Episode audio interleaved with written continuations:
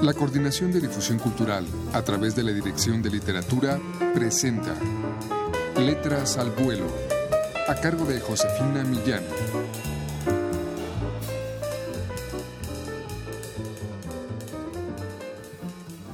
Amigos, muy buenas tardes.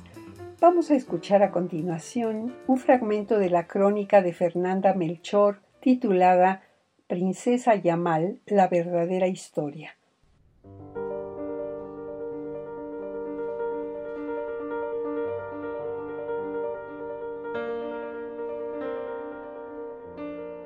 La primera y única vez que la princesa Yamal vio la máscara mortuoria del rey Pacal, sintió una misteriosa corriente de energía que la obligó a suplicarle a los judiciales que la llevaban esposada que le permitieran tocar aquella maltrecha careta hecha de láminas de jadeíta, concha y obsidiana que yacía sobre la mesa de evidencias medio enterrada bajo una pila de collares, anillos y pendientes de aspecto antiguo y estropeado.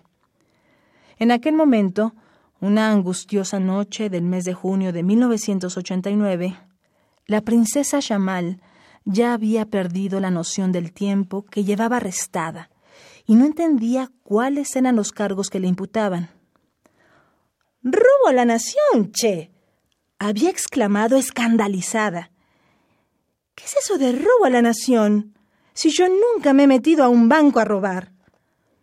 Tampoco sabía que el rostro verde que parecía mirarla con ojos vítreos desde la mesa de evidencias pertenecía a Pacal el Grande, gobernante del señorío maya de Baacal, cuyos restos habían sido sepultados hacía más de mil años en un sepulcro ubicado en el corazón del Templo de las Inscripciones en lo que ahora es la zona arqueológica de Palenque, en Chiapas. Y mucho menos estaba enterada de que la ofrenda mortuoria de ese soberano maya, descubierta en 1952, formaba parte del tesoro robado al Museo Nacional de Antropología la noche de Navidad de 1985, un crimen sensacional en el que supuestamente ella, la princesa Yamal, famosa vedette de origen argentino radicada en México desde 1977, había participado activamente y por el que ahora se encontraba detenida.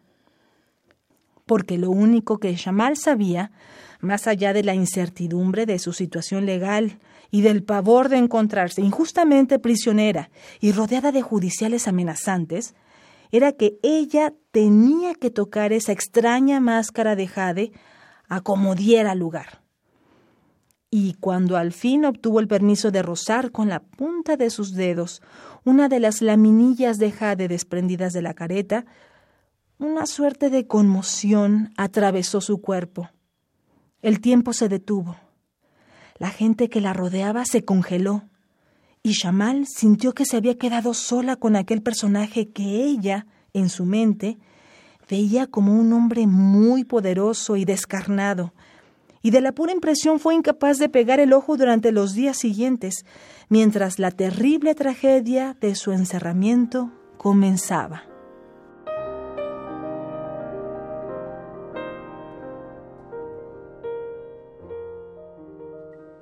Fernanda Melchor es la autora de esta crónica de la que escuchamos un fragmento, Princesa Yamal, la verdadera historia, y es como todas las crónicas que forman parte de este tercer volumen que edita la Dirección de Literatura de la UNAM, una historia basada en hechos reales, pero a la vez una visión diferente de cómo se puede contar el mundo. Adquieran ustedes este volumen de Crónica 3 en todas las librerías universitarias o también llamando al 5622-6202. Muchas gracias por su atención.